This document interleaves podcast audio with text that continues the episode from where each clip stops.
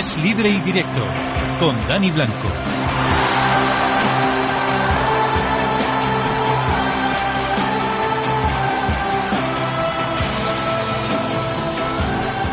Veinte segundos pasan de las 11 de la noche hasta las 12. Toca deporte en la sintonía de radio. Saben que los domingos estamos de 11 a 12. Los fines de semana. Ayer Pedro Pablo Parrado de 11 a 12. Hoy es libre y directo también de 11 a 12. Con Amalio Varela en la parte técnica. Le saluda ya Dani Blanco en nombre de la redacción deportiva de Es Radio con el Gran Premio de MotoGP de Laguna Seca a punto de comenzar y con una noticia que hace media hora se ha confirmado como uno de los mayores desastres del fútbol nacional de los últimos tiempos. La selección olímpica que optaba al oro o a la plata, según algunos, ha quedado eliminada del torneo olímpico, además sin marcar ningún gol. Hoy hemos vuelto a perder 0-1 ante Honduras. 11 y un minuto, comenzamos.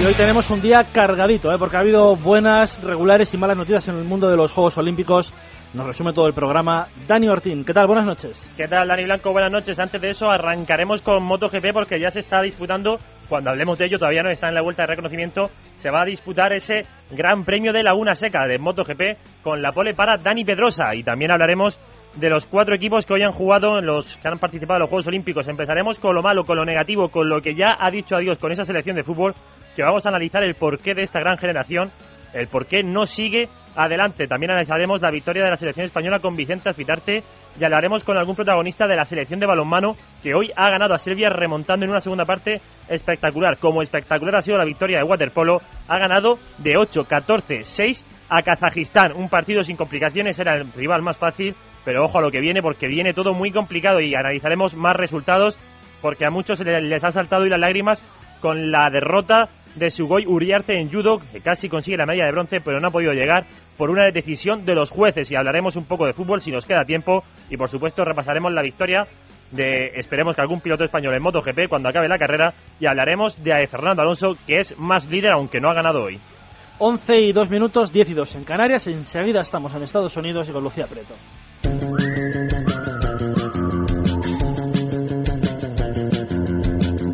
Es libre y directo es radio.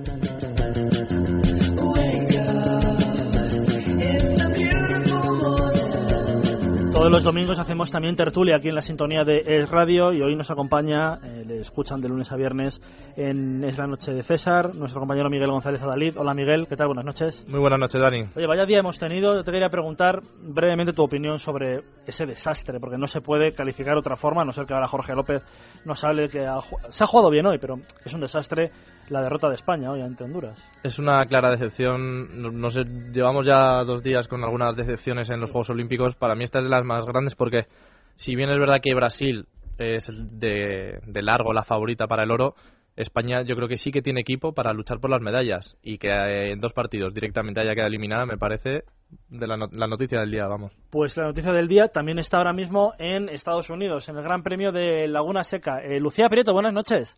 ¿Qué tal? Buenas noches. Bueno, acaba de comenzar la carrera. Anda, ya ha habido la primera incidencia. Veo que es un piloto que se ha salido de, carrera. Si no me equivoco, puede ser Álvaro Bautista, el que ya se ha ido ah. al suelo. Así que ya empezamos con malas noticias para los nuestros. ¿Y qué os tengo que contar? Bueno, pues que salía Jorge Lorenzo en la pole position con una vuelta fantástica que hizo ayer en la calificación, que batió, por cierto, el récord del circuito y de momento mantiene esa segunda posición cuando están a punto de llegar a ese punto culminante del circuito estadounidense de Laguna Seca, que es el famoso sacacorchos, en ese cambio de rasante que prácticamente se tiran para hacer una a derechas y una izquierdas. Ahora mismo lo están haciendo y la verdad es que Jorge Lorenzo pues mantiene una primera posición. Es todavía muy pronto, están muy agrupados eh, detrás de él pues los dos pilotos de Honda. Seguro que una vez más, porque lo hemos visto así durante todo el campeonato, va a ser una carrera, dos carreras, la que van a disputar el mallorquín con el australiano y también con Dani Pedrosa y la que veremos por detrás eh, el resto de los pilotos para optar pues para las otras posiciones. De momento yo creo que los eh, dos pilotos fuertes van a ser Stoner que ganó aquí el año pasado y también Jorge Lorenzo, una carrera que por cierto cierra la primera mm, fase de la temporada del campeonato, luego descansarán y volverán otra vez al Mundial ya para el fin de semana del 18-19, si no me bailan las cifras, para competir también en Estados Unidos, pero ya en Indianápolis. De momento, Jorge Lorenzo primero, Pedrosa segundo, tercero Stoner, cuatro, cuarto Speed, quinto Vicioso y sexto Kraslow. Rossi en décima posición, Héctor Barbera duodécimo y Tony Elías el vigésimo, que además, eh, para recordarles a los que hayan perdido la actualidad eh, durante esta semana, está ocupando mm, el, puesto de Héctor Barbera por una, una lesión con la Ducati de Pramadati. Oye, Lucía, ¿a quién se le da mejor este circuito de los tres de adelante?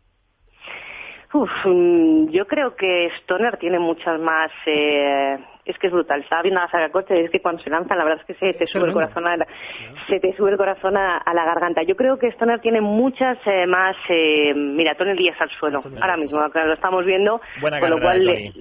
Sí, no seas tan malo, joder. Eh, la, dura, la dura un poco. A su favor voy a decir que, que venís de Moto 2 y rodar con una moto que no has trabajado con ella, que además él estuvo rodando el año pasado en MotoGP con una Honda y la Ducati no tiene nada que ver en respuesta, en frenada, etcétera, es complicado. Y hacerlo en un circuito tan característico y tan técnico como es este tampoco es, eh, tampoco es fácil. Volviendo a lo que me has preguntado, yo creo que el que más eh, tablas tiene es que Stoner, sobre todo por las batallas que ha lidiado con todo un Valentino Rossi y aquella vez eh, maravillosa de ese adelantamiento que tuvo eh, Valentino Rossi en medio de sacacorchos.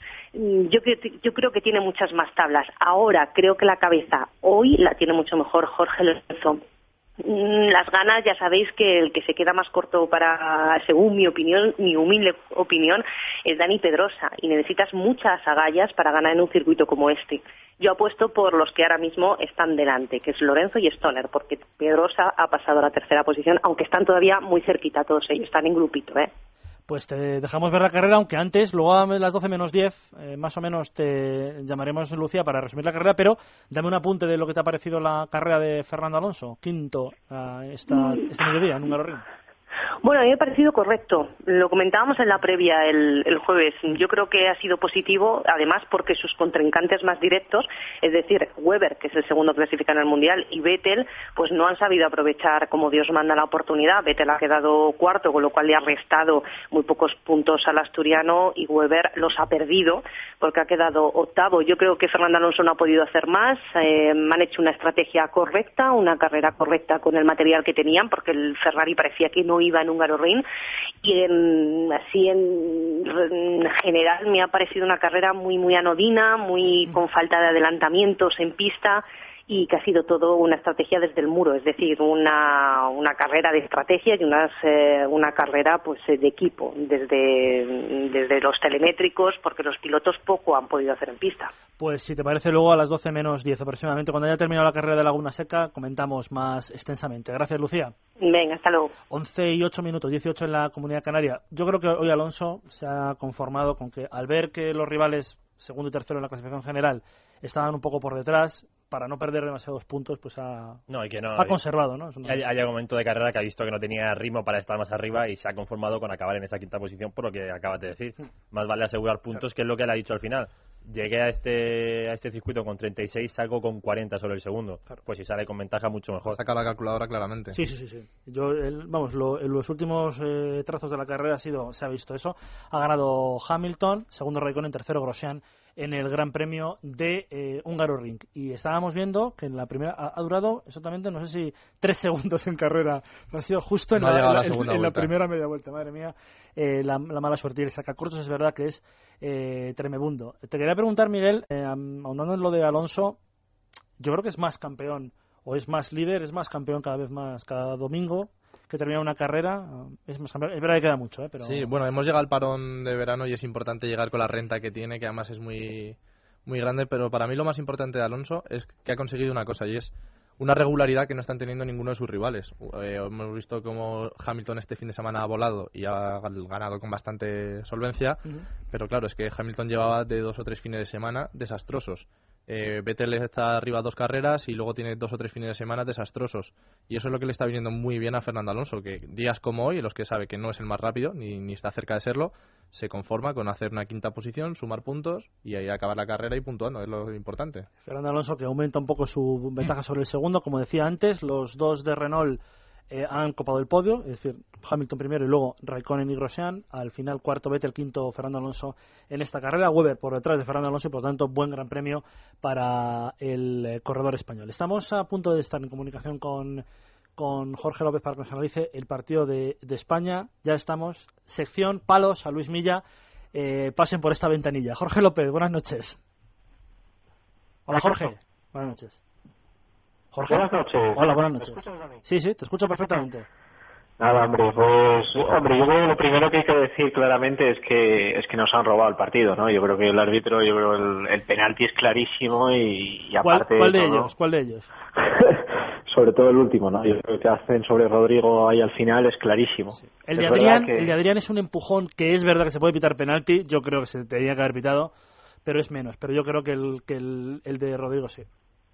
Hombre, es un momento complicado para pitarlo, ¿no? Pero y, es difícil, pero pero es que es tan claro, es tan claro y evidente que es nos suena a lo del Gandul cuando con la selección en el mundial, ¿no? Un robo hasta atrás. Lo que pasa, yo creo que España sí que es verdad en la segunda parte, eh, por demérito de Honduras, sí que generó muchísimas ocasiones y ha tirado tres o cuatro largueros y se podía haber llevado el partido de calle, ¿no? Sí, yo creo que por juego hoy, eh, Jorge, es verdad que en la segunda parte y 15 minutos de la primera, me parece que España ha debido ganar el partido. Es decir, que de 100 partidos que se jugaran, España podía haber ganado 99, de verdad, ¿eh? O sea, pero cuatro Sí. palos, paradas del portero, que impresionante, que Mendoza no le conocíamos y de repente es un portero impresionante que ya estuvo bien contra Marruecos y que ha estado genial hoy ante España.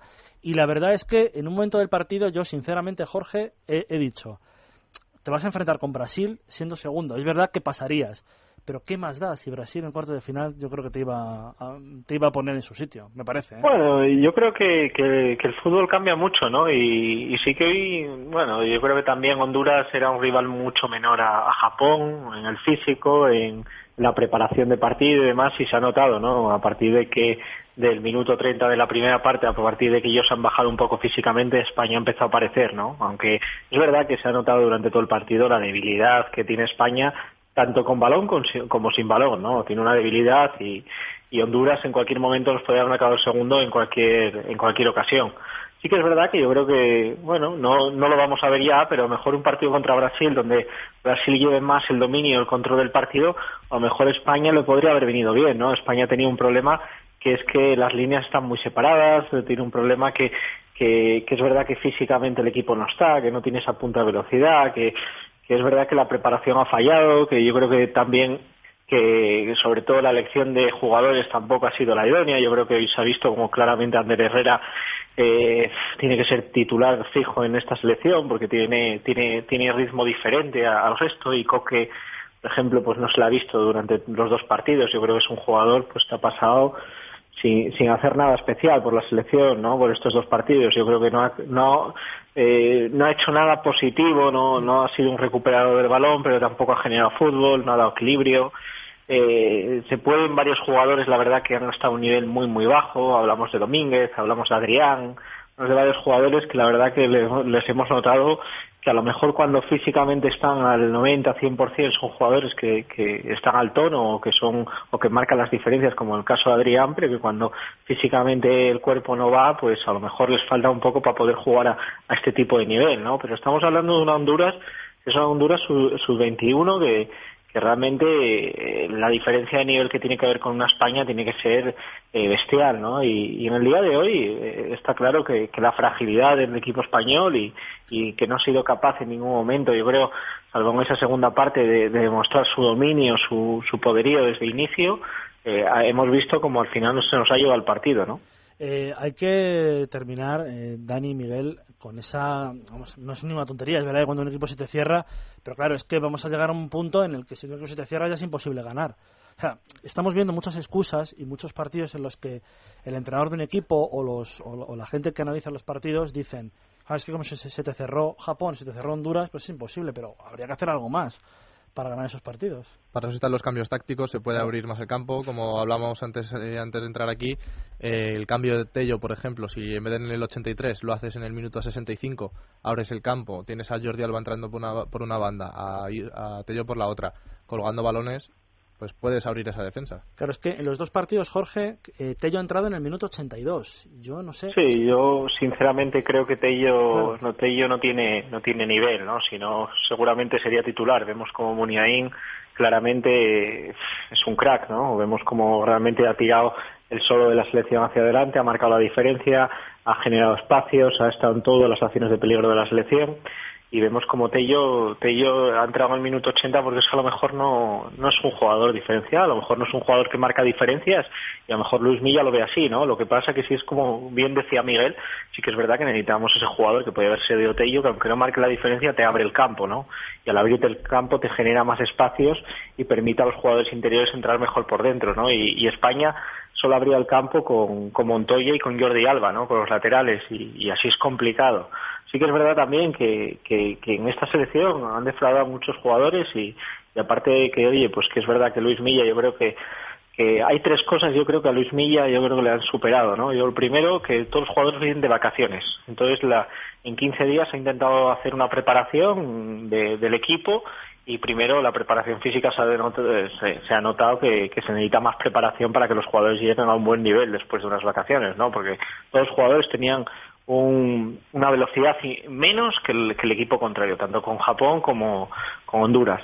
Dos, que, para implantar un modelo tienes que generar una estructura de base. Yo creo que es muy importante el, el 2-1-1, el bloque interior, o sea, los dos centrales, el, el medio centro defensivo y, y el delantero eh, en un equipo son los que marcan la diferencia y los que te estructuran el equipo. Y por tanto, ahí son los puestos donde, bien, donde te tienes que realmente diferenciar y es donde te realmente a lo mejor tendrías que haber tirado de la absoluta, ¿no? Donde te marcan, donde con tres jugadores ya consigues estructurar el equipo y estés o no estés físicamente, permite jugar a un cierto nivel, ¿no? Yo creo que se ha notado claramente como, por ejemplo, en el eje central teníamos una debilidad absoluta y, y Javi Martínez ha, ha llegado a un nivel físico también muy malo y luego tampoco teníamos ese delantero centro porque Adrián sabemos lo que es, que es un buen segundo punta, que es un jugador que va bien al espacio, que es un jugador que combina bien, pero no es un jugador que defina bien, ¿no? Entonces, en dos partidos hemos generado ocasiones, en este último, el primero no generamos, pero nos vamos con cero goles.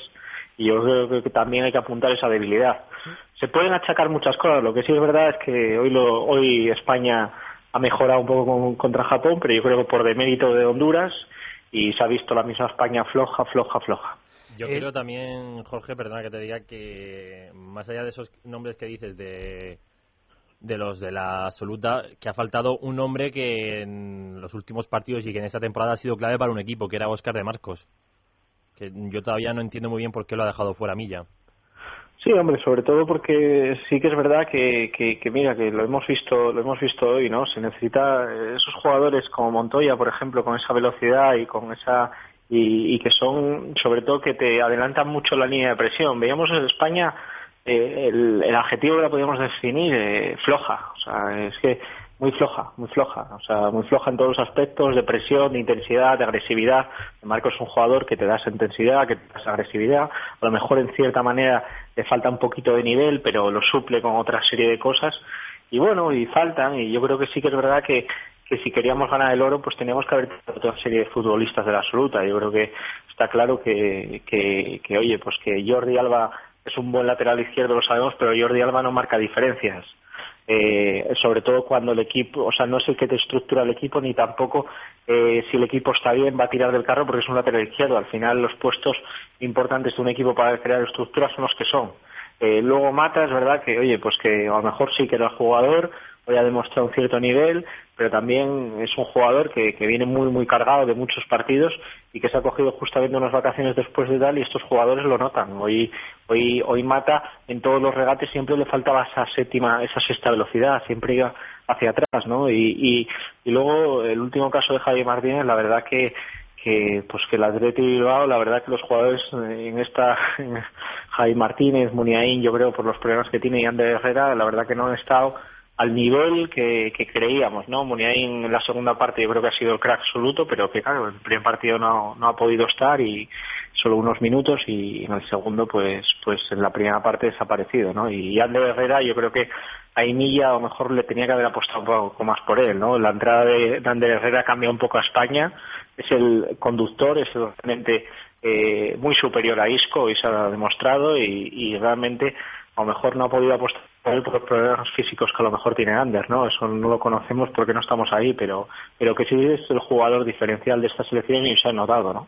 Pues el castigo que va a tener estas elecciones, ya eliminada, y Marruecos también prácticamente eliminada, jugar el miércoles, es decir, quedarse tres días más para jugar en Old Trafford, con la ilusión que nos hacía jugar en Old Trafford, pero va a ser un partido eh, que ya no tiene ninguna ninguna categoría prácticamente en España. Ah, y sobre todo y sobre todo una porque esto lo estamos viendo aquí en España, pero una selección española que está en el mundo entero considerada pues durante 10 días vamos a estar a, la Brasil de Neymar y de Oscar y, y eso realmente pues también oye coge un tamaño futbolístico un tamaño en el cual la selección debería estar ahí y no está no no está donde ahora mismo el fútbol la competición más importante a nivel futbolístico no y, y eso pues es importante para todos nosotros. Yo creo que Brasil también la hemos visto y, y es que tiene un nivel espectacular no yo creo que que, que uf, esta, esta selección, muchos de los componentes de la selección van a estar en absoluta en Río, en Río de Janeiro, eh, en el Mundial, y, y, eso se va a notar porque tiene un nivel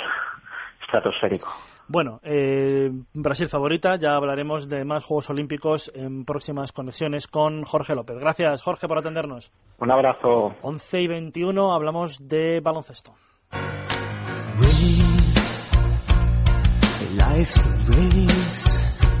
I'm gonna win. Yes, I'm gonna win. I'll light the fuse. Ha ganado España, no ha jugado, digamos, un partidazo, pero ha ganado por 16 puntos a una China rebelde, 97-81. Vicente Azpitarte, buenas noches. Hola Vicente, buenas noches. Hola, hola Dani Blanco, buenas noches, ¿qué bueno, tal? La verdad es que los nervios del debut se han solventado bien. Ha habido fases del partido, es verdad eh, que a lo mejor no hemos jugado como piensa eh, Sergio Escariolo que hay que jugar, eh, es verdad, uh -huh. lo, admi lo admitimos, pero lo importante era que había que ganar el partido, Vicente. Bueno, a ver, el primer partido de todo campeonato, y lo digo en base a la experiencia que yo tuve de estar con esta selección el verano pasado en Lituania, eh, es muy difícil. El equipo no tiene la dinámica del día a día dentro de la competición, no, no hace la misma, las mismas acciones a lo largo de, de la mañana, de la tarde de partido, y bueno, poco a poco la cabeza se va metiendo cada vez más en tensión y se va metiendo más en los partidos. Aún así, yo personalmente estoy tremendamente satisfecho con la España que hemos visto y sobre todo porque en primer lugar, la gran noticia, la vuelta a la cancha después de dos semanas sin jugar de Marga Sol ¿Sí? y de Sergio Rodríguez, que es una notición para el equipo español. Y en segundo lugar, porque el, el dominio del juego interior de España hace que volvamos a, te, a sentir esas sensaciones del verano pasado en Lituania, donde vimos a una España muy superior al resto de rivales, ¿no? naciendo, creciendo desde el juego interior. Así que yo, desde luego, creo que se puede estar muy satisfecho. Recordemos que en Atenas 2004 se sufrió muchísimo para ganar a esta China ¿Mm? y sin embargo pues hoy España ha pasado por encima ¿no? La verdad es que no es una mala selección de China ¿eh? Vicente hay que decir que la selección de China siempre no sé por qué siempre tiene la virtud de, de poner complicadas sí. las cosas a, a, cualquier rival y en este grupo ojo no se vayan a meter en el cruce ¿eh? Sí, a mí hay una serie de jugadores evidentemente todo el mundo conoce a Ji Lian, sí. ex de New, de New Jersey Nets, de Milwaukee Bucks, un jugador que no tiene cabida en estos momentos en NBA, pero más por los problemas físicos que ha tenido durante la temporada pasada que por la calidad que ha demostrado hoy, porque es tremenda la calidad que ha sacado con 30 puntos anotados sí. y con un arsenal de movimientos. Pero después hay una serie de jugadores que yo sí veo más en Europa que en China. El base Liu Wei a mí me parece un gran base para estar jugando en España. Eh, evidentemente, Wang Xixi, que ha sido, además de Yao Ming, el otro gran NBA los últimos años eh, en Estados Unidos y que, bueno, también dio mucho calidad en su momento, pero es un jugador muy veterano. Y bueno, y, y Sun Yue, un jugador que fue drafteado por Lakers, que llegó a estar una temporada allí, que no cuajó, pero que hoy no ha estado bien, pero es un jugador también con muchos recursos, con una zorda que tiene mucho acierto en el tiro exterior y una gran capacidad de penetración. Esta China puede generar muchas cosas, sobre todo con Don Wall Jr. al frente, el exentrenador de, de universidad en Estados Unidos mm. y bueno, es un, es un equipo que puede sorprender, desde luego. Sí, metiéndonos más en nuestra selección, es verdad lo que tú comentabas. Eh, bueno, por supuesto, el gran nivel eh, de Pau Gasol, pero es verdad que las buenas noticias con las vueltas de Mar Gasol y de Sergio Rodríguez. Lo de Sergio, muy bien, ¿eh? Sí. Se nota que cuando entra en el partido revoluciona algunos minutos. Sí, bueno, no solamente Sergio Rodríguez, sino que hoy hemos visto un, hemos visto un Víctor Sada mucho más acertado en el lanzamiento, tanto exterior como en la anotación en general. Le hemos visto ya olvidado con todos los problemas que está teniendo en su entorno por la no renovación hasta el momento y ese cruce de comunicados con el, con el Regal Barcelona y por lo tanto ahora mismo los bases con un José Manuel Calderón que ha hecho una primera parte absolutamente pletórica y que no ha sido ni necesario que aportara la segunda parte, ¿no? Así que en general hemos visto una serie de destellos que nos permiten soñar con esta España. Además, Juan Carlos Navarro sabemos que ha pasado por un proceso febril las últimas horas y que además de sus problemas de fascitis plantar, de los que se ha venido recuperando, pues lo hemos visto evidentemente renqueante de todo ello, pero aún así, cuando lo ha necesitado España y cuando él mismo ha querido, ha sacado pues los detalles que él atesora y que hacen que sea uno de los mejores jugadores de la historia del baloncesto español. Pero bueno, independientemente de todo eso hay que sumarlo al juego interior, que es que ha sido, bueno, lo de Sergi Bacao y Pau Gasol, los minutos que ha dado Margasol de calidad en la segunda parte también, eh, bueno, pues es una grandísima selección que hoy ha empezado con pie, con pie firme ante China. Es verdad que los primeros minutos eh, un tanto dubitativa, pero eh, me uno a la, a la manifestación que ha hecho Sergio Escariolo en rueda de prensa tras el encuentro, solicitando, recriminando al Comité Olímpico Internacional que le dé la séptima credencial de pista al equipo técnico español porque necesitan a Nacho Coca, el preparador físico en cancha, para que pueda dirigir el calentamiento y que el equipo no, llegue tan frío y una séptima credencial que, tienen el resto de equipos y que España necesita también. ¿no? Mm, hoy esta, esa organización de los juegos y ese, ese em, empecinamiento, que al final es cabezonería, a lo mejor bien vista, pero, pero es cabezonería, ha evitado, eh, Vicente, que Chus Mateo, por ejemplo, estuviera en el, en el banquillo de la selección y tuviera que ver el partido desde la grada. Pero es sí, cierto. Pero bueno, sobre todo, claro, yo mm, hablo de, lo que el seleccionador ha pedido en rueda de prensa, que es al preparador físico, que es un problema no tener al preparador físico ahí. Están los que tienen que estar en el banquillo, que son el fisio, el médico, dos mm. ayudantes para el seleccionador, el propio seleccionador, pero el delegado de equipo. Pero es necesario que el preparador físico esté porque es que es fundamental para evitar lesiones al equipo español.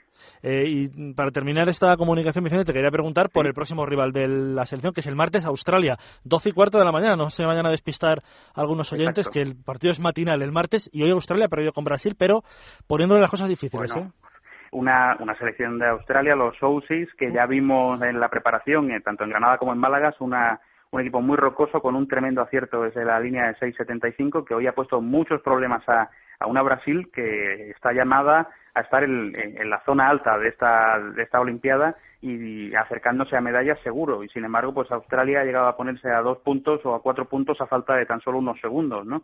Eh, los australianos, desde luego, van a dar mucho que hablar y estamos viendo una cosa que yo le he estado escuchando al seleccionador Escariolo durante toda la preparación y es que eh, el grupo de España no es tan fácil como muchos han querido vender una vez que se hizo el sorteo y vamos a ver si Australia, si China no terminan dando la sorpresa, pero desde luego el siguiente rival Australia. Lo vimos con el acierto exterior de, de Joe Ingles, con David Anderson por dentro, con Patty Mills por fuera también como base dirigiendo el juego y anotando muchísimo. Es un equipo muy difícil, a España le costó ganarle tanto en Granada como en Málaga y vamos a ver qué ocurre el martes a las doce y cuarto, como decimos, esperemos que caiga la segunda para España, pero que no la cuenten ya que va a ser un partido difícil. Mm, lo último, Vicente, lo que tú dices tienes toda la razón del mundo. Eh, el otro grupo es más duro a lo mejor, pero se sabe más o menos quién va a ser los cuatro primeros, porque Nigeria y Túnez en teoría van a quedar eliminadas. En teoría, ¿eh? no me gusta desperdiciar o, despreciar ninguna selección, pero en el grupo de España hay seis selecciones que el cuarto puesto va a estar va a estar competido.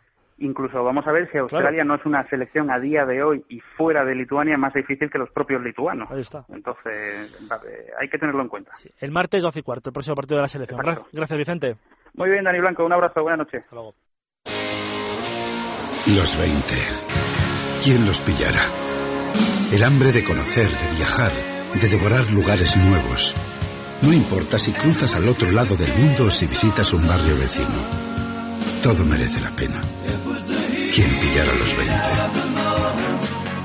El 9 de agosto, extra de verano. El sorteo de los 20 millones de euros. Píllalos tú. 11. También en estancos, kioscos prensa, gasolineras y demás puntos de venta autorizados de la 11. Las mejores orquestas. Los grandes compositores. Las voces universales. La música con mayúsculas. Abónate a Unitel Clásica, el canal de los grandes eventos de música clásica en Imagenio.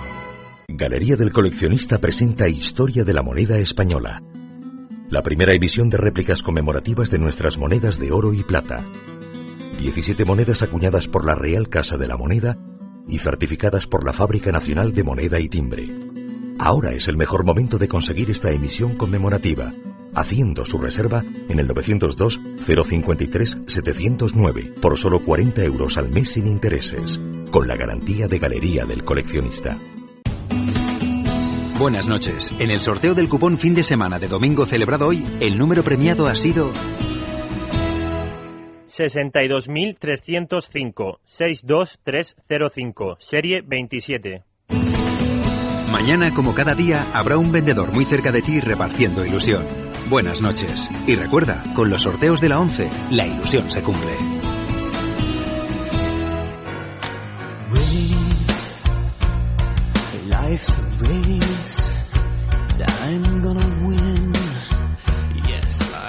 Lorenzo primero, esto en el segundo, Pedrosa tercero en el Gran Premio de Laguna Seca. Cuando termine, recuerden, 12 menos cuarto, 12 menos 10, volveremos a conectar con Lucía Prieto. Antes de ir al balonmano y hablar de la victoria de la selección española ante Serbia 26-21, eh, simplemente dos, dos, cosas del partido de baloncesto de, esta tarde. Ha ganado España y ha ganado Estados Unidos, ¿eh? que Estados Unidos ha comenzado, ha ganado por 30 puntos a Francia. Impresionante. Primer cuarto por uno. No les entraron los triples, pero ya en el segundo cuarto han hecho un 30-15, parecía de tenis, y en el tercer cuarto un 25-15. O sea, se acabó. Es un poco lo que hablábamos el otro día, que a lo mejor en el primer cuarto no le entran los triples a uno, tranquilo, sacas a otro y ya los enchufará él y, y tiene 12, 12 jugadores tan competitivos que es que cualquiera te puede hacer 25 puntos con la gorra. Claro, hoy Jorge Garbajosa, comentarista de televisión española, lo decía. Cuando rota Francia y quita a Parker, se le nota. Cuando rota Estados Unidos, deja como decimosegundo jugador a un tío que es número uno del draft y como decimo, decimoprimer jugador a Harden, que es estrella en la NBA. Esa es la diferencia de los equipos. No estamos hablando de un equipo eh, cualquiera. Por cierto, eh, está jugándose ahora mismo el Argentina, el Argentina-Lituania, que es el último partido de la jornada y que es un partidazo entre las dos selecciones, porque yo creo que es un buen partido, campeona olímpica Argentina 2004 y bronce 2008 Lituania. Y ha jugado Gran Bretaña, Dani, ante Rusia. Decían, vamos a valorar qué tal anfitrión es Gran Bretaña. Pues mal, anfitrión, porque ya ha perdido de paliza con Rusia. 95-75 ha caído Gran Bretaña, de 20 ha perdido y ahora mismo, como decías, está jugando Argentina-Lituania. Argentina 22, Lituania 19, quedan dos minutos para que termine el primer cuarto, así que de momento un buen tanteo. Luego repasamos todos los resultados, pero ahora hablamos de balonmano y de la selección española que ha ganado 26-21 por 5 goles a Serbia y era un partidazo ¿eh? ante la selección balcánica. Nos escucha uno de los jugadores, Víctor Tomás. Hola Víctor, buenas noches. Hola, buenas noches. Bueno, lo importante era empezar ganando, pero además, si era Serbia, uno de los rivales impresionantes dentro del ámbito europeo, mejor que mejor, ¿no? Vaya partidazo de la segunda parte. Sí, hemos hecho una muy buena segunda parte y está claro que Serbia era uno de los rivales a batir, pero bueno, en este grupo todos los rivales son rivales a batir porque es el grupo de la muerte y bueno, está claro que es una victoria importante para nosotros, pero pero bueno, hay que hay que mantener la calma, ir paso a paso, que esto es muy largo. ¿eh? Además, eh, Víctor tiene una recompensa eh, tremenda ser primero de este grupo, que es que en teoría, eh, en teoría, no me gusta despreciar a ningún rival, el cruce de cuartos sería más asequible, pero claro, quedar primero de este grupo ya es otra cosa. Sí, hombre, quedar primero de este grupo sería muy bueno, ¿no? Porque bueno todos pensamos que en principio el cuarto del otro grupo puede ser a priori eh, un poquito más asequible, pero está claro que si está aquí es por algo, ¿no? Y, estoy seguro que a lo largo de la competición irán saltando las sorpresas, irán ganando equipos a lo mejor que nos esperan. Y bueno, eh, nosotros tenemos que, que, ir poco a poco y hacer nuestro trabajo. O sea, el martes a las ocho y media de la tarde, Dinamarca. Ya solo pensáis en la selección de Dinamarca, que es verdad que últimamente nos tiene un poco comida la moral, ¿eh, Víctor? Bueno, sí, ahora ya solo tenemos que pensar en Dinamarca y a disfrutar esta noche del partido de, de, Serbia, de lo que hemos hecho, y ahora pensar en Dinamarca, que está claro que es un gran equipo, nos ha ganado las últimas veces, y a ver si, si podemos cambiar un poquito el, el curso de los últimos enfrentamientos contra ellos. ¿Da miedo enfrentarse a Mikkel Hansen cuando lo ves venir como un loco? no, miedo no, miedo no, pero está, es un gran jugador y es un jugador que, bueno, es capaz de hacer muchas cosas bien y bueno, eh, es un jugador que vamos a tener que tener muy en cuenta. Ahora, Víctor, eh, qué mala pata que en este grupo eh, se junten España, Dinamarca, Corea, Hungría y Croacia y que en el otro, por ejemplo, eh, sin querer menospreciar a ningún rival, estén, por ejemplo, Argentina y Gran Bretaña, que está de anfitrión, pero que, hombre, el nivel de los, de los del Reino Unido en balonmano, pues no es, evidentemente, el de España. Bueno, así es la suerte, así son los sorteos y, y está claro que a priori nos tocó de, de cada bombo el rival más fuerte, ¿no? Pero bueno, eh, tiene sus lecturas positivas y su negativa y ya está, el sorteo fue así y ya estamos aquí, ya empezó la competición y ya no podemos pensar en eso. Es eso, porque ya ha empezado la competición, pero habéis empezado, no sé si nerviosos, con un poco de torrija. ¿Qué os ha pasado en esta primera parte que, que habéis ido abajo al descanso? No, a ver, el, el, el, el inicio del partido, los primeros 15 minutos han sido buenos. Eh, íbamos incluso dos goles arriba, ¿no? Pero bueno, la, la segunda mitad de la primera parte hemos aflojado en defensa y cuando nosotros aflojamos en defensa, pues eh, nos cuesta mucho meter gol en ataque posicional, ¿no? Y ya te digo, cuando estamos bien en defensa, como la segunda parte, podemos correr más, eh, el otro equipo no se organiza también en defensa y a lo mejor tenemos ocasiones más claras de marcar. En la segunda parte es que incluso parecía, os, os veía que físicamente andabais sobrados con respecto a Serbia. No, no andábamos sobrados, pero veíamos que nosotros íbamos para arriba por cómo iba el partido y Serbia era todo lo contrario y bueno, pues cuando pasan cosas de estas, eh, un equipo va abajo, muy para abajo, como era Serbia, que se veía a lo mejor la media parte casi casi ya ganando el partido, y, y nosotros hemos ido pues muy arriba, ¿no? La auténtica clave del partido, Víctor, yo creo, a 10 minutos del final del encuentro, 20-18 para Serbia y de repente un parcial de 8-1 para, para España, apretando las clavijas en defensa. Sí, eh, la defensa nuestra es crucial, como te digo, cuando nos permite correr a contraataque somos un equipo peligroso y bueno, eh, cuando defendemos ayudamos más a Jota, Jota ha podido parar muchísimo y eso ha hecho pues que, que recuperáramos balones y pudiéramos correr. Bueno, ya ha pasado, como hemos dicho antes, el primer partido. Yo te voy a preguntar, fuera de lo que es lo deportivo, ¿qué tal la vida en la Villa Olímpica? ¿Qué tal fue la ceremonia? ¿Cómo lo vivisteis? Bien, muy bien. Eh, bueno, la ceremonia fue muy bonita. Mm, Lo que vimos, porque lo que vimos fue pues el rato que estuvimos dentro y, y ya te digo, fue también dura porque, porque estás muchas horas de pie, andas muchísimo rato, pero bueno, la verdad es que estuvo bien y, y tenemos un buen recuerdo. Pero lo pasasteis bien, ¿verdad? ¿Eh? Que lo pasasteis bien. Sí, lo pasamos bien, lo pasamos muy bien y es un, un día que vamos a recordar seguro todos durante mucho tiempo porque, bueno, estar en la ceremonia de inauguración de los Juegos Olímpicos nos está todos los años y evidentemente es un acontecimiento muy especial. Oye, te quería preguntar, Víctor, para terminar, eh, algo de lo deportivo meramente del partido de hoy. Tenéis grandes porteros, pero jo, eh, no, no es habitual que, que el portero se lesione o le tenga un golpe, en este caso Stervi, pero qué bien lo ha hecho Joseja, que no dudábamos de Joseja, pero qué bien ha estado en la, en la primera parte y en la segunda. ¿eh?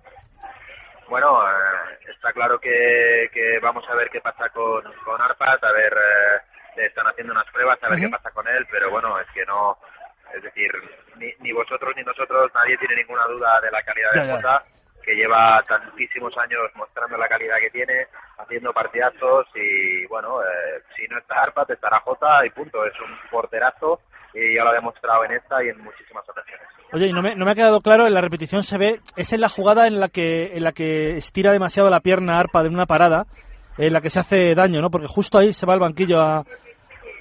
No lo sé y no lo sé, la verdad es que yo no, no, no he visto ningún mal gesto ni nada de Arpad, simplemente he visto que un lanzamiento de Iris él estaba en 5 metros, no estaba ni siquiera en la portería y ha ido directamente al cambio, entonces no he visto ningún ningún mal gesto, no puedo decirte. Pues eh, te agradecemos que nos hayas atendido, Víctor. Te deseamos toda la suerte del mundo y a la selección en el partido ante Dinamarca y lo seguiremos desde aquí. Vamos a ver si conseguimos medalla. A que por los daneses. Que sería lo importante. Que sería lo Muy bien, para muchas gracias. Gracias, Venga, Víctor. La selección española de balonmano que ha ganado 26-21 a Serbia y que se juega el martes ante Dinamarca buenas, en buena parte del primer puesto, ¿eh? porque acabar, como ha dicho Víctor Tomás, primero este, este grupo es muy importante porque el cuarto del otro grupo va a ser en teoría Argentina o Gran Bretaña de un nivel malo, digamos, en balonmano. Pues, O sea que España, si queda primero, tendría gran parte de la semifinal eh, cubierta. El jueves jugamos contra Corea del Sur, el sábado contra Hungría y el lunes contra Croacia en este grupo de balonmano. Vamos ahora al waterpolo, porque también hemos ganado. Eh, 14-6 a Kazajistán. Han sido las buenas noticias. Baloncesto, balonmano y waterpolo las hemos querido reunir todas juntas. Nos escucha el jugador de la selección de waterpolo, Guillermo Molina. Hola, Guillermo, muy buenas. Hola, buenas, ¿qué tal? Eh, bueno, debut, lo que decía mi compañero, ¿no? A lo mejor por ser el debut, un poco de nervios, pero al final lo que importa es que se ha sacado el partido adelante, ¿no?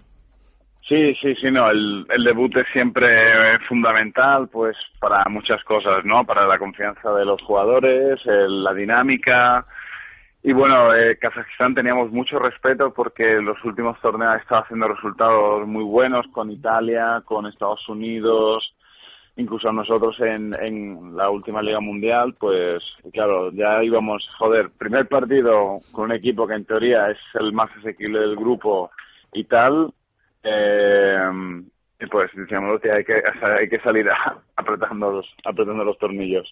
Eh, sobre todo el comienzo del partido, eh, que ha sido durísimo con, con un gol, con el gol de ellos, o con los goles de ellos, que no sé, os- ha- yo creo que os ha cogido un poco de imprevisto, ¿no?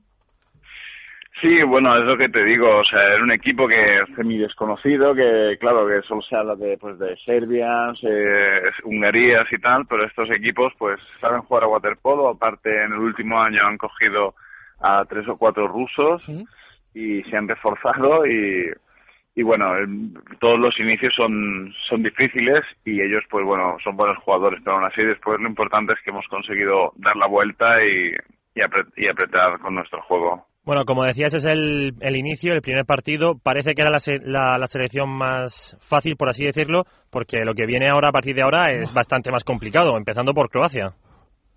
Sí, sí, ahora, ahora realmente es cuando empezamos ya a jugarnos los, lo- los, cuartos, y nunca mejor dicho, que los cuartos de final.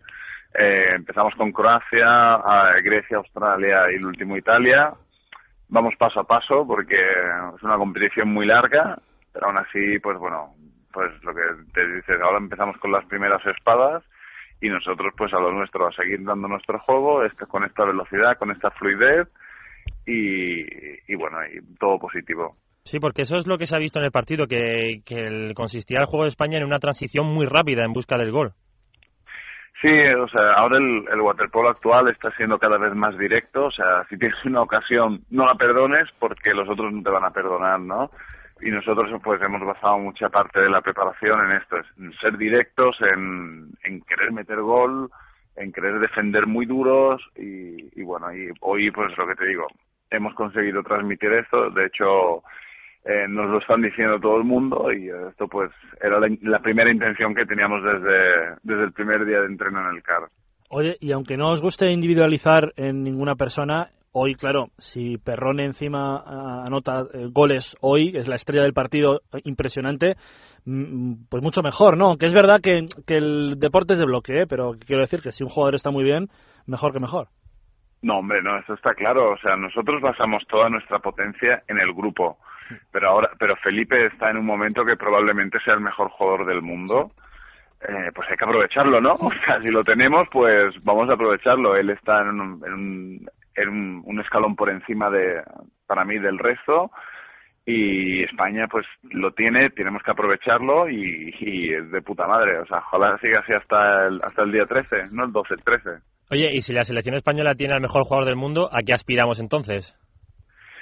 Nosotros aspiramos a ganar cada partido, y, pero bueno, ahora no, no quiero decir nada porque es el principio y tal, pero nosotros hemos mentalizado, nos hemos mentalizado que es la Olimpiada para poder conseguir algo bonito, es, estamos ya ma- maduros, tenemos ya el grupo tiene entre 26 y 30 años, que ya, es- ya somos bastante consistentes y ahora solo queda demostrarlo y es lo que estamos, lo que intentaremos.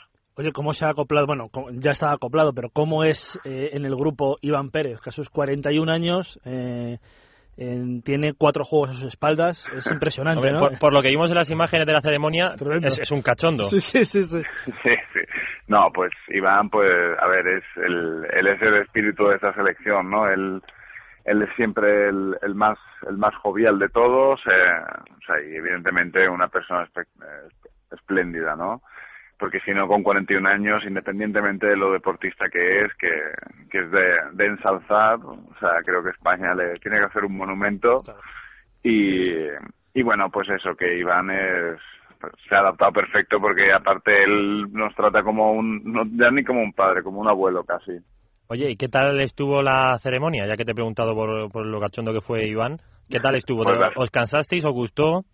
No, no, mira, es la ceremonia más rápida que hemos hecho. O sea, la verdad es que era, era perfecta. Salimos de aquí a las 10 y a las doce y media casi ya estábamos en, de vuelta. O sea, fue bastante rápida y tal. Nos cansamos porque te cansas, porque estar tres horas de pie andando, que si paras, que si no sé qué, que si de repente corres, porque empiezas a gritar la euforia.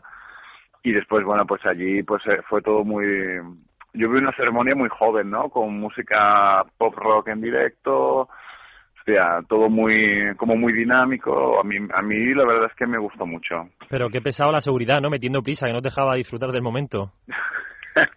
bueno, esto yo creo que son los protocolos que tenían que respetar, pero bueno, España siempre, siempre es igual, ¿eh? Con nosotros los españoles. O sea, casi casi de aquí a poco pedimos que nos junten con el Sri Lanka porque solo siempre las están detrás.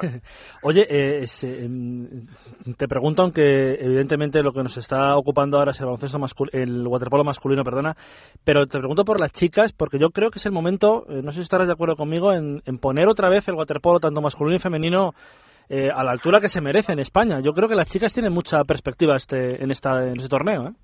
Yo, yo, de verdad, yo el en la y en la ceremonia yo las vi a ellas que estaban súper emocionadas porque, joder, son unas Olimpiadas y ellas han hecho historia ya, que yo es lo que les quise decir, y ahora ellas tienen la posibilidad de hacerlo muy bien, porque son un grupo muy joven, juegan un waterpolo muy, muy bonito, eh, solo tienen que creérselo y pues nada, la suerte de los, de los, de los grandes torneos y de los grandes equipos también. Ellas tienen, yo creo, muchas posibilidades de dar de dar una gran alegría a lo que es el deporte español y el waterpolo en general. Oye, debutan con China, decirle entre todos a Joan Jané, eh, seleccionador ahora de China, que se deje ganar el primer partido. que el primer partido da igual, que luego van a remontar, hombre. Conociendo, conociendo a, Joan, eh, que es un perro viejo, te va a dejar de todo menos ganar. ¿eh? No, no, es un equipo complicado, son las mejores de la parte asiática y bueno, subcampeones del mundo en el último mundial, que se va a decir. Pero aún así, yo te digo, mm, España para estar aquí ha dejado a gente, a gente, a equipos muy buenos fuera. Yo creo que yo creo que lo van a hacer bien independientemente de lo que pase el primer partido, porque es lo que te digo, el torneo es tan largo, tienen que pasar tantas cosas que, que es muy difícil sacar conclusiones desde el principio. Pues, eh, hombre, yo, yo, creo que España puede estar, de verdad, ¿eh? tanto en masculino como en femenino, a la altura de las medallas. Luego es verdad lo que tú dices, ¿eh? que hay que ir partido a partido porque eso es un torneo olímpico y no hay que y no hay que menospreciar a nadie. Pero ¿eh? nos tenemos que poner las pilas porque llevamos, llevamos dos días y no estamos rascando nada, ¿eh, Guillermo? No hay medalla todavía. Ya, ya, he visto que ha habido un chico de judo que ha quedado cuarto, ¿no? Cuarto, su qué putada. Bueno, eh, hay que tener paciencia, o sea, hay que tener paciencia. Yo creo que caerán al final. Yo creo que estaremos entre las 15 y las 20 medallas. Sí, yo, yo creo que dos de polo caen.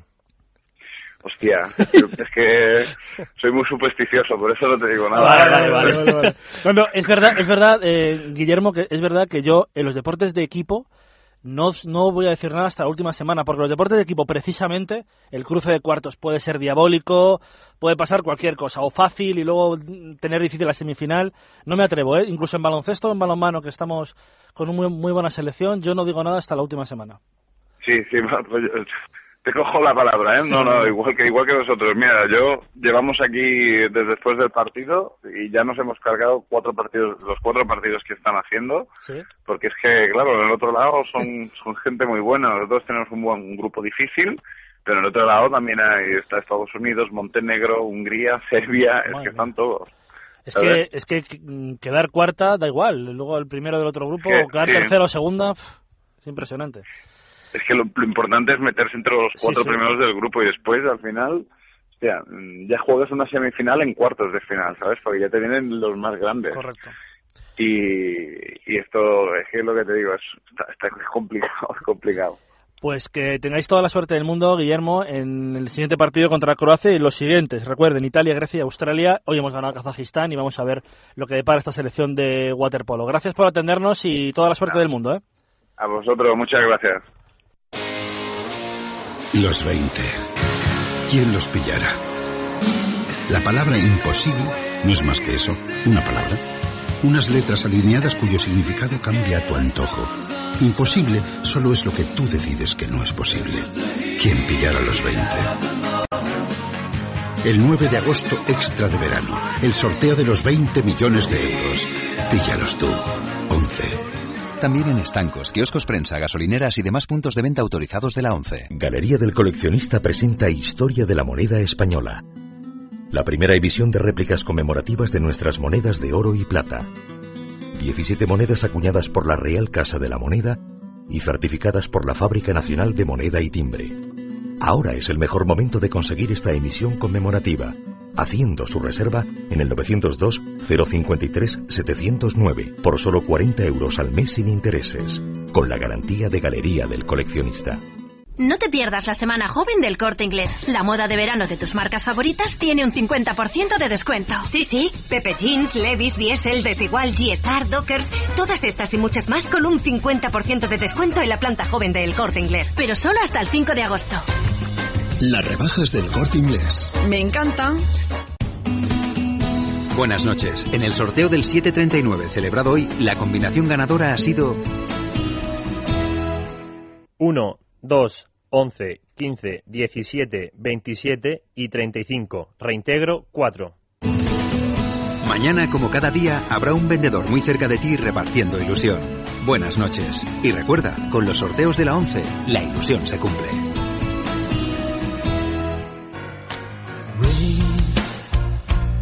Si no me lo llega a decir Daniel Ortiz, me olvido absolutamente de él y de las otras noticias que han dado los juegos, resultados y agenda para mañana lunes, que será 30 de julio, Dani. Bueno, vamos a empezar, por ejemplo, con gente que hemos tenido aquí en estos micrófonos.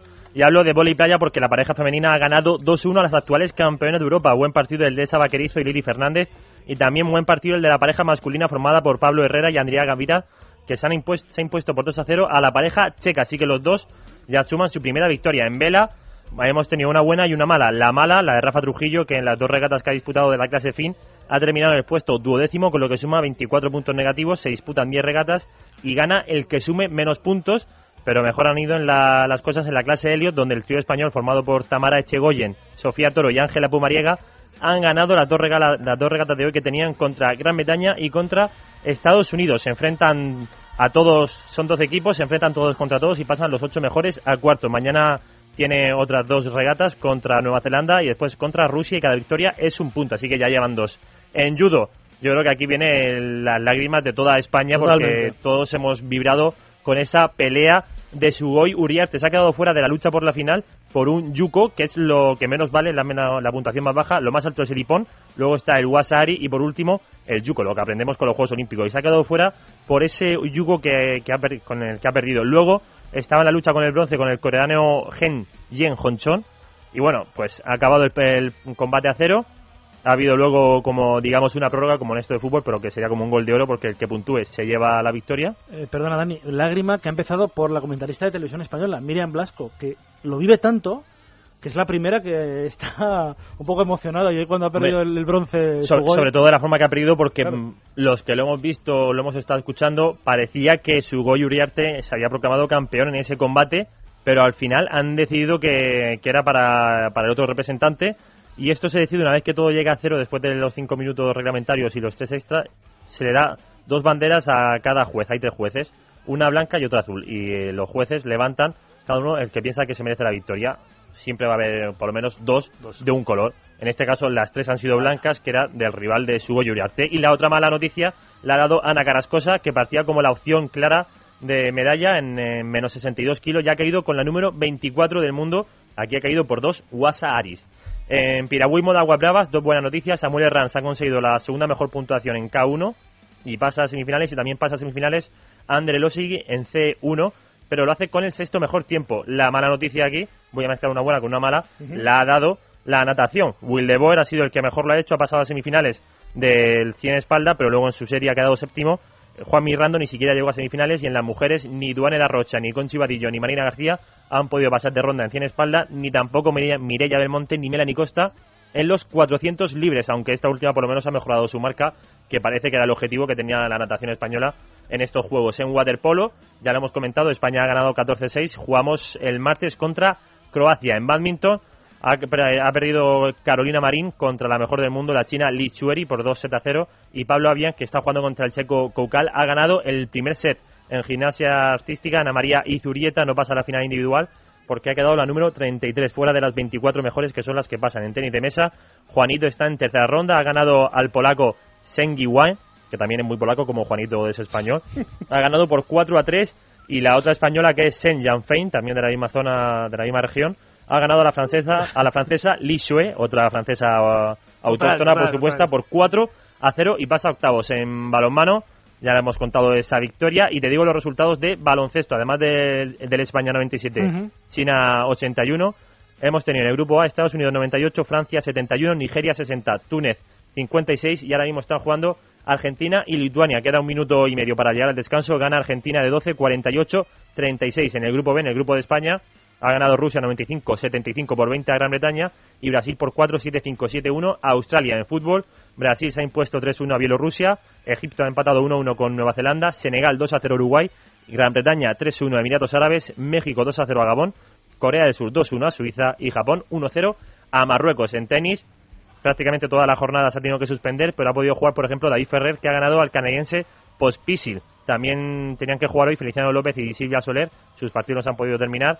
Andy Marroy ha ganado a Babrinka por un doble 6-3 y Djokovic casi cae eliminado en primera ronda porque ha, perdido el primer set 6-7 con Follini, aunque luego ha conseguido remontar y ganar por un doble 6-2. Mañana jugarán el resto de españoles, sobre todo los dobles. Y una mala noticia que la amazona Beatriz Ferrer Salat ha tenido que retirar de la competición a su caballo delgado dos horas antes de que se cumpliera el límite porque estaba lesionado, así que va a tener que competir con el reserva. Espléndido resumen de resultados. Hasta las 12, en estos cuatro minutos, analizamos el premio de Laguna Seca. Galería del Coleccionista presenta Historia de la Moneda Española. La primera emisión de réplicas conmemorativas de nuestras monedas de oro y plata. 17 monedas acuñadas por la Real Casa de la Moneda y certificadas por la Fábrica Nacional de Moneda y Timbre. Ahora es el mejor momento de conseguir esta emisión conmemorativa, haciendo su reserva en el 902-053-709 por solo 40 euros al mes sin intereses, con la garantía de galería del coleccionista. Es libre y directo, con Dani Blanco y Dani Ortín.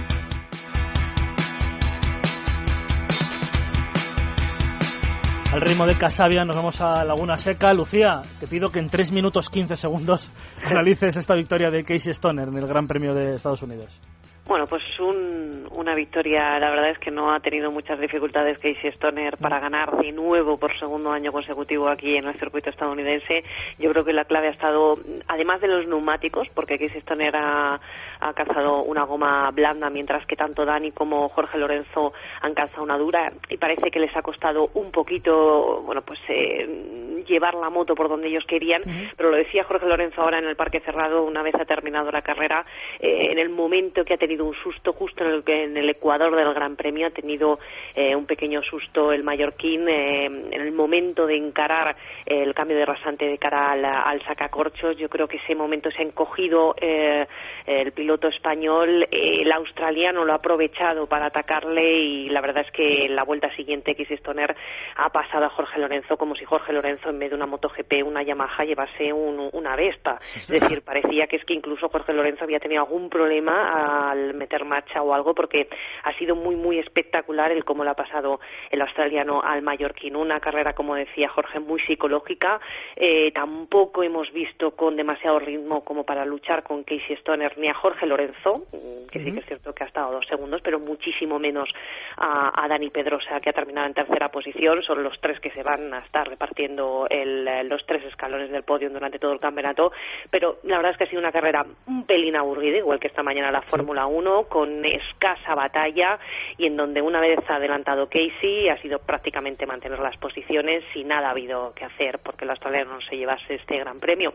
Igualmente, bueno, Jorge se va de vacaciones siendo el líder a 23 puntos está Pedrosa y a 32 está Casey Stoner, con lo cual queda todavía mucho campeonato, la mitad del campeonato, muchos puntos por repartir y yo creo que Jorge puede estar satisfecho porque una segunda posición es espléndida y mejor estar encima de la moto que no fuera, como le ha pasado a, por ejemplo, a Valentino Rossi prácticamente en la última curva, que se ha pegado un trastazo de tal dimensiones que yo creo que el italiano no sabía ni dónde estaba. Si ido a buscar la moto, la moto que la ha destrozado, yo creo que es el elemento o el suceso perfecto para Valentino Rossi para decidir lo que va a hacer la próxima temporada, que yo creo que es irse de Ducati lo antes posible. Pero bueno, no sé si me he quedado corta o larga de tiempo. No, no, no, no, está perfecto. Mañana hablamos más, si te parece. Gracias, Venga, perfecto. 45 segundos para despedir a Miguel González Adalid y, y agradecerle que haya estado con nosotros. Si tiene alguna cosa de urgencia de decir que del Gran Premio de Laguna Seca, dilo. Nada, nada, simplemente que me da mucha pena ver como un mito como Rossi las pasa así. Es como parecido a lo de Schumacher en Fórmula 1. Pero bueno, gracias por haber estado con nosotros. ¿eh? A vosotros, Dani. Y Dani Ortín, gracias, ¿eh? Nada, hombre, un placer. Gracias Gracias por invitarme. Hasta mañana. 20 segundos. Amalio Barrera estuvo a la parte técnica. Hoy Dani Blanco, Dani Ortín y Miguel González Dalid han hecho posible este programa. Mañana a las 12, más es libre y directo. Ahora es Toros con Elia Rodríguez. Hasta mañana. Buenas noches.